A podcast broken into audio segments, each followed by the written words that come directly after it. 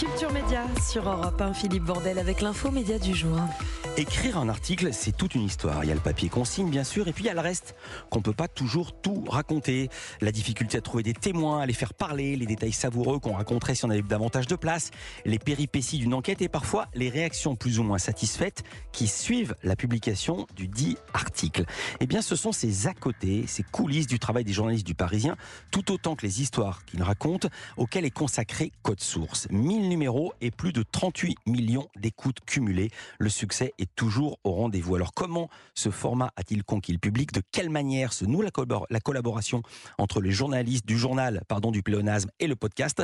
Et le podcast apporte-t-il de nouveaux lecteurs au journal? Bonjour Jules Lavie. Bonjour, bonjour à toutes et à tous. Vous êtes le rédac chef et vous présentez Code Source et votre voix qu'on entend depuis 4 ans et donc 1000 numéros.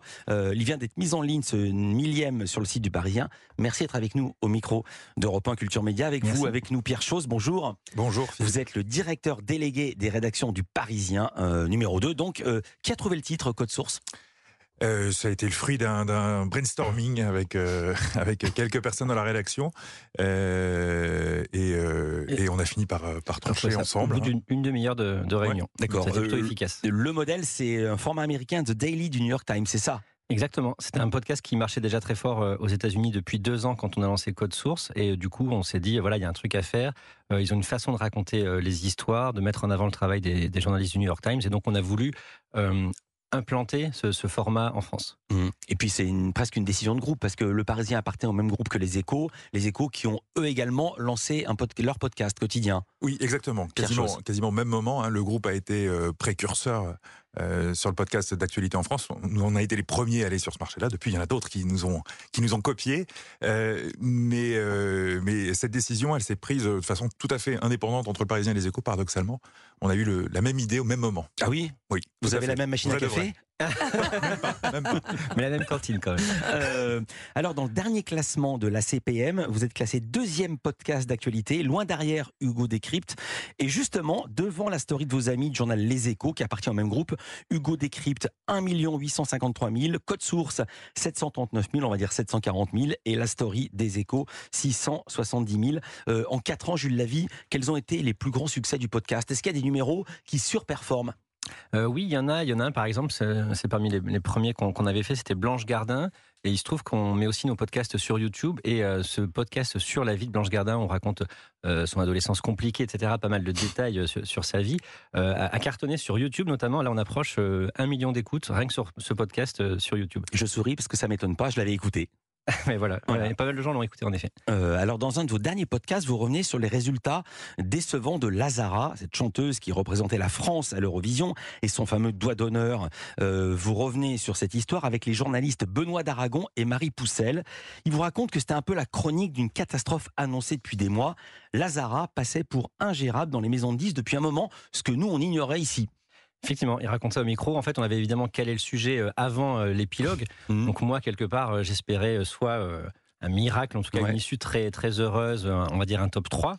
Enfin, soit... Ou alors un coup d'éclat. Oui, voilà. Bon, Parce que ça vous a pas desservi le doigt d'honneur. Non, non, ça nous a pas desservi en effet, effectivement. Mais donc du coup, on avait tout enregistré le, vendredi, puis on a fait ce qu'on appelle une rustine le lundi mhm. matin pour pour pouvoir envoyer au plus vite ce podcast. Effectivement, on n'a pas été déçu par la fin. Alors dans ce papier, on apprend également ce qui peut se jouer entre les journalistes, les artistes et les chaînes. Souvent, les gens disent mais comment ça se passe en vrai? Euh, C'est un podcast petite souris. Là, le journaliste, quelques jours avant le concours, fait un portrait dans lequel il dévoile que l'artiste Lazara n'était pas né en 97 comme elle le disait, mais en 87 et ça ne plaît pas du tout à l'intéressé. On écoute. Elle nous bloque euh, sur les réseaux sociaux, elle est très énervée euh, contre ce portrait, elle va d'ailleurs annuler euh, toute sa promotion pendant les semaines qui suivent. et France 2 non plus n'apprécie pas. on nous explique que contrairement à ce qui était prévu, on avait prévu de passer du temps à Liverpool avec Lazara, de l'emmener dans le club, dans le Cavern Club, qui est le club où a démarré les Beatles, pour parler musique, pour faire un papier dans un, dans un lieu très emblématique de la ville. Et on nous explique déjà que, d'ores et déjà, que ce papier ne pourra pas être fait que nous ne pourrons pas voir Lazara à Liverpool et qu'elle ne souhaite plus parler aux Parisiens. Et pendant euh, trois semaines, les relations avec la délégation française vont être très tendues. Là, on est justement au cœur de la vocation de Code Source, raconter non seulement l'histoire, mais le travail des journalistes, ce qu'on raconte pas dans un article. Effectivement, souvent les, journalistes du Parisien nous font des petites confidences sur comment ça se passe. On voit euh, des questions de bras de fer, des fois. par exemple, ça a été le cas sur, sur la sortie du film Obélix, que, le Parisien n'a pas totalement aimé. Et, donc, enfin, je veux dire, en tout cas, on n'était pas. Pardon, excusez-moi, c'était pas Astérix le film Astérix, pardon. je suis pas bien réveillé. Oui, oui. donc voilà, le film Astérix. Et, donc, et, donc voilà, donc, dans Code Source, les, journalistes qui vérifient leurs infos avant de dire des choses nous racontent aussi les coulisses. C'était quoi la stratégie, Pierre Chose, justement? Pourquoi on peut dire dans un podcast qu'on ne peut pas dire ce qu'on peut pas dire dans le journal papier ou le journal internet? it. Bah, la, stratégie, elle était d'aller, euh, il y a quatre ans, euh, d'aller euh, à la rencontre d'un public qui était en train de, de, de, naître, qui était un usage qui était en train de grossir sur le podcast. donc, on, j'ai mal posé ma question. Je vais la reposer. Pourquoi vous avez pu dire dans le podcast que vous étiez fâché avec Lazara, alors que vous n'avez pas pu le dire dans la version papier? Alors, c'est, l'un n'empêche pas l'autre. Déjà, il y a une question de format. les journalistes de la rédaction ont l'occasion sur un, un, format de 20 minutes de, de dire beaucoup plus qu'ils n'en disent dans, un article dans le journal. Souvent, c'est dit d'une ligne, c'est développé dans le podcast. Exactement. On a bien compris. C'est d'ailleurs un des retours, pardon, hein, c'est un des retours principaux qu'on a des, des, auditeurs, c'est qu'ils s'étonnent euh, de la connaissance très profonde euh, des, sujets de nos journalistes en écoutant le, en écoutant le podcast. Comment ça se passe justement avec les journalistes du Parisien? Comment on les attire dans le podcast? Quelles infos ils livrent qu'ils n'ont pas voulu ou pas pu donner dans la presse écrite. Jules Lavie, Pierre Chose, Culture Média continue sur Europe 1. À tout de suite. Culture Média sur Europe 1, Philippe Vandel avec l'info média du jour et en fait un anniversaire aujourd'hui. La millième de Code Source, le podcast quotidien du Parisien. On est avec Jules Lavie, c'est le rédac chef. C'est une vraie quotidienne, c'est du lundi au vendredi ou c'est y compris le samedi et le dimanche? C'est du lundi au vendredi. Vous avez commencé il y a 4 ans? Parce que nous aussi, on a commencé il y a 4 ans et on est, on est à l'émission 845. Comment vous faites pour être à la millième? Vous avez rajouté, vous avez Je pense que ça se passe l'été. Ah d'accord. Parce qu'on ne vous arrêtez pas l'été. Euh, au début, on s'arrêtait un petit peu, après rediffusion, après on a mis en boîte des éléments. Euh, voilà, donc en fait, on est très présent maintenant l'été. Voilà, parce qu'on connaît bien les médias et souvent les chiffres, ils sont un peu euh, traficotés pour que ça tombe bien. Une bonne période de promo. On est également avec Pierre Chauss. Vous êtes le directeur délégué des rédactions. Les journalistes du Parisien qui participent à Code Source sont mm. pas payés en plus ou si? Non, non, non. Ils sont toujours d'accord, ils sont toujours demandeurs pour venir. Non seulement ils sont d'accord, mais maintenant ils font la queue pour, euh, pour, venir euh, enregistrer leur épisode. Bien sûr. Qu'est-ce que ça leur permet de dire? Bah, ils, sont, ils sont déjà ils sont conscients du, du, résultat, du succès du podcast, et, et, ça leur permet de raconter beaucoup plus qu'ils ne racontent dans, dans leur papier. Euh, et ça, ça, met en avant toute leur expertise, leur savoir-faire. Et, et, euh, et, je pense qu'ils s'en sont. Euh, je vais dire quelque chose. Ça, en fait, chaque podcast, c'est un peu l'équivalent d'un papier de 8 pages. Donc mhm. souvent, on a les journalistes du Parisien face à nous. par exemple, si on fait le, le, crack dans le nord de Paris, on a Cécile Beaulieu qui travaille dans le nord de Paris depuis, depuis une dizaine d'années et qui nous raconte ça avec beaucoup de recul. Et du coup, quand il y a un, un podcast de 20-25 minutes, c'est vraiment l'équivalent d'un long papier de 8 pages euh, donc du coup, les, journalistes peuvent s'exprimer euh, à fond dans Code Source. Et puis ça répond à quelque chose. Tous les gens qui s'inquiètent de ce métier qui serait euh, remplacé par ChatGPT, par des algorithmes, par des ordinateurs, par l'intelligence artificielle, là on voit que c'est vraiment du vécu parce que c'est pas ChatGPT qui va aller acheter 4 grammes de crack. Exactement. on voit aussi le travail sur les sources, etc. Enfin voilà. donc c'est le, travail du Parisien s'entend. C'est 400 journalistes, le Parisien, les éditions locales qui sont très importantes et donc ça s'entend dans Code Source. Alors pour dans chaque numéro de Code Source, vous interrogez un journaliste. Pourtant, pour la millième, vous avez dérogé à cette règle.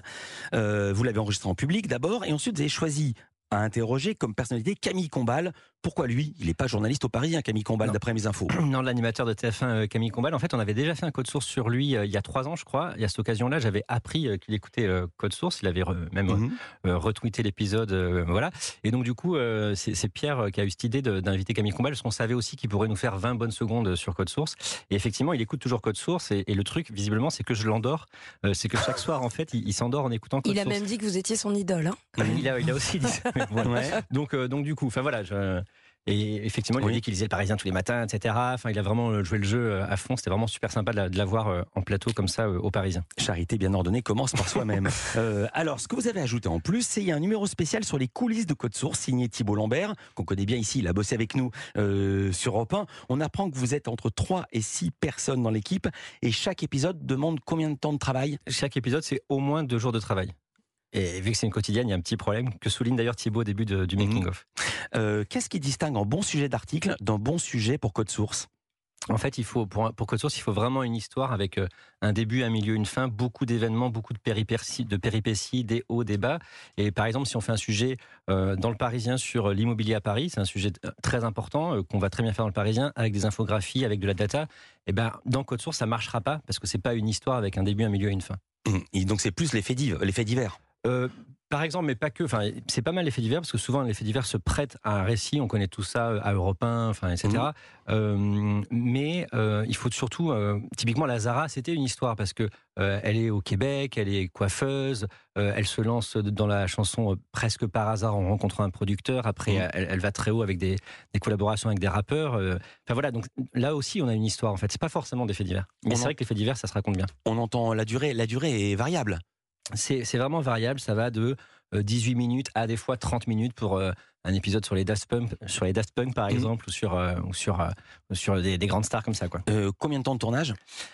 Les rushs, les enregistrements en général font dans les 1 heure, entre 45 minutes, et le record c'est 2h07 sur un très gros procès, un sujet compliqué. On a enregistré pendant 2h07 pour en garder 20 minutes. Et pour après, j'imagine, faire écouter aux avocats, savoir ce qu'on a le droit de dire, pas dire? Non, non, non. Non, non, on ne fait pas écouter aux avocats, ni aux politiques, ni à personne.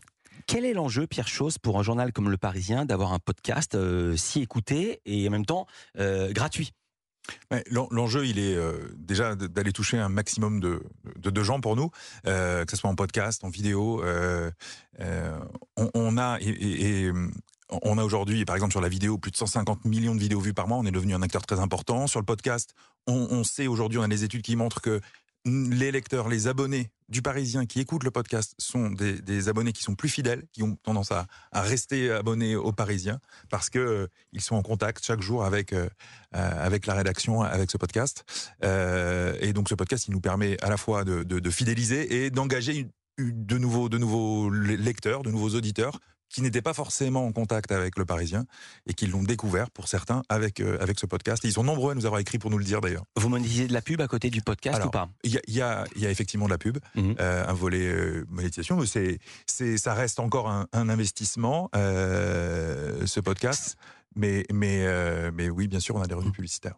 Ça reste un investissement, ça veut dire que c'est pas encore rentable c'est quasi à l'équilibre. Et vous pourriez aller jusqu'à faire ce que font beaucoup, beaucoup de vos confrères du brand content, c'est-à-dire fabriquer des publicités mises plus ou moins euh, à la manière de code source Alors, euh, on, en fait déjà un peu du, brand content, mais on en fait en dehors du giron de, la rédaction. Bien sûr, ce n'est pas euh, la rédaction qui, fait ce travail-là, et c'est en dehors de la marque code source. Voilà. Parce qu'avec son body language, Jules Lavie me fait moi non. Moi Donc j'ai compris que lui il touche pas à ça. Non, voilà. On est d'accord. Bah, non, mais c'est important. C'est une voie de monétisation qui existe aujourd'hui, qui est importante, mm. mais c'est pas la rédaction qui s'en. La story dans les échos, ils le font. Euh, oui, mais pas vous. Euh, merci beaucoup d'avoir été avec nous. Jules Lavie, vous êtes le rédac chef et le présentateur de Code Source. Pierre Chose, vous êtes le directeur délégué des rédactions du Parisien aujourd'hui en France. Et la millième de Code Source avec Camille Combal, c'est maintenant. Mais comme toujours dans les podcasts, on peut tous les réécouter, tous les mille. Exactement. Les mille sont dispo. Ça peut prendre un petit peu de temps, je crois. je crois que ça va prendre une vingtaine, une vingtaine de jours. Non, mais je veux dire par là qu'ils sont tous dispo. Ils sont tous, euh, normalement, un numéro. voilà, le player fonctionne bien. Merci d'avoir été avec nous en direct dans Culture Média.